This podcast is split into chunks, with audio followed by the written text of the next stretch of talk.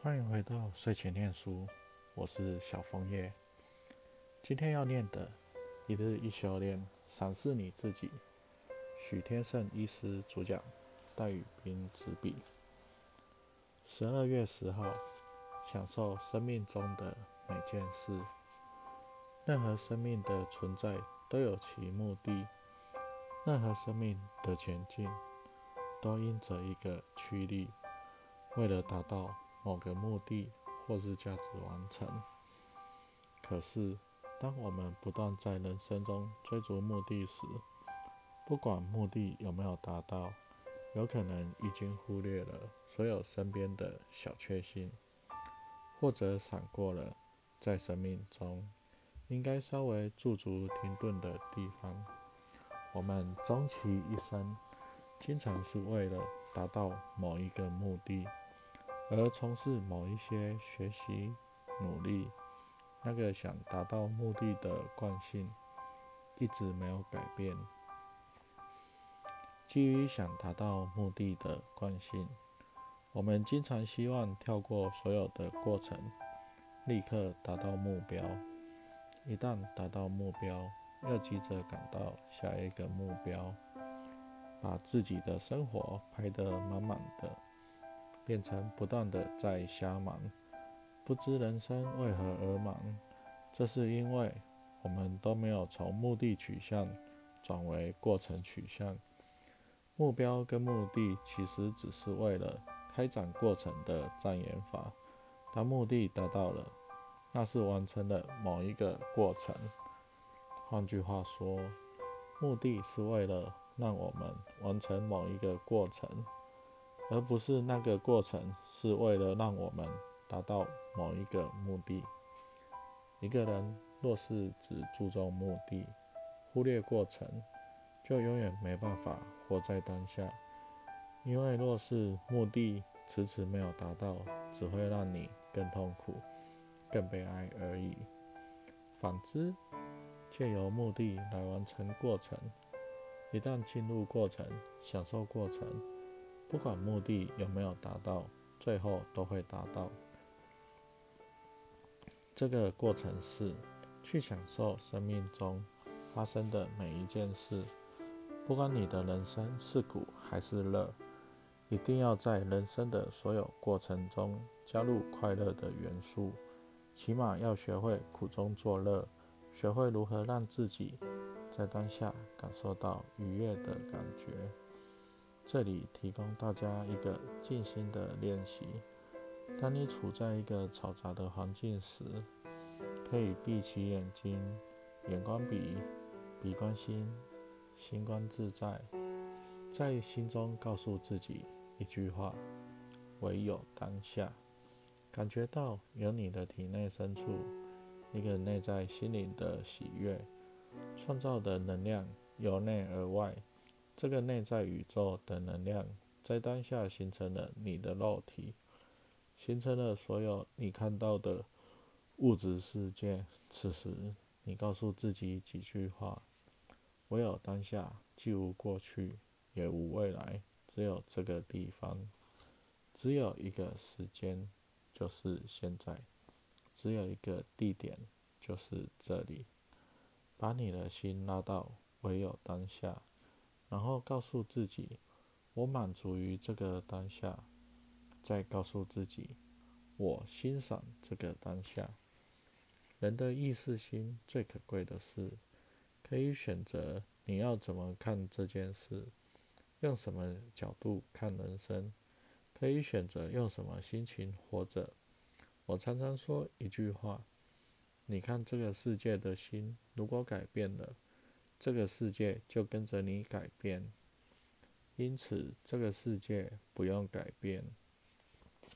你身边的任何一个人也不需要改变，唯一要改变的是你，你的心境。例如，有位妈妈一路以来都苦恼于两个孩子经常打架吵架，不知该如何是好。我告诉她，既然拔不开，劝不动。那就用欣赏的角度吧。下次两个儿子在吵架的时候，不如坐在一旁边泡一杯茶，欣赏一下兄弟戏抢的戏码，顺便不时评论一番，都能够从另一个角度看待一件事情，就能有不一样的感受。针对外境，唯一要感掌握的是你的心境。你掌握自己的心境多少，就表示你拿回多少力量，也代表你能解脱多少。不管当下的物质环境是什么，都要试着感谢这个当下，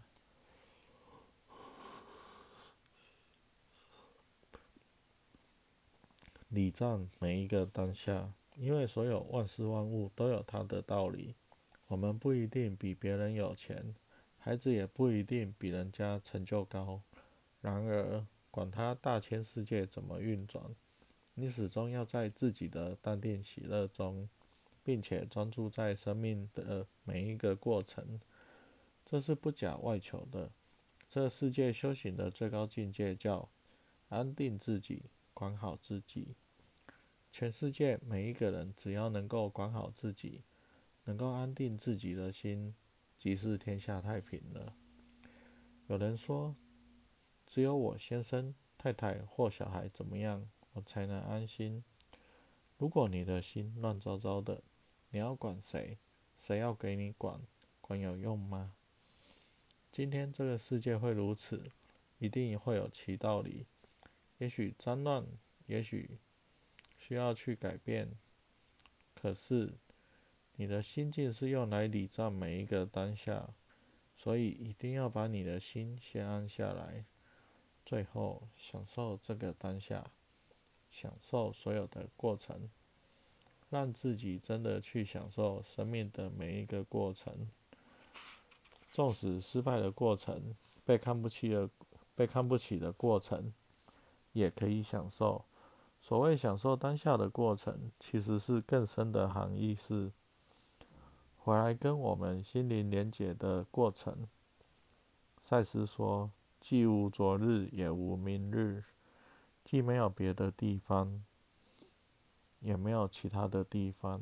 如果就只有今天，只有现在这个片刻，你能不能让所有的纷乱的思绪、起心动念，通通把它们拉到当下？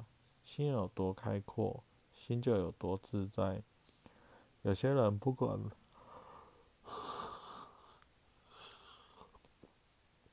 有些人不管待在任何地方都待不住，包括家里，对这个不满，对那个不满，因为他从来没有安住过他的心，在每个片刻，让自己感觉就好像回到家了。家在哪里？家就是你的心安定的那片刻。人生有好有坏，有苦有乐，有欢笑有哀愁。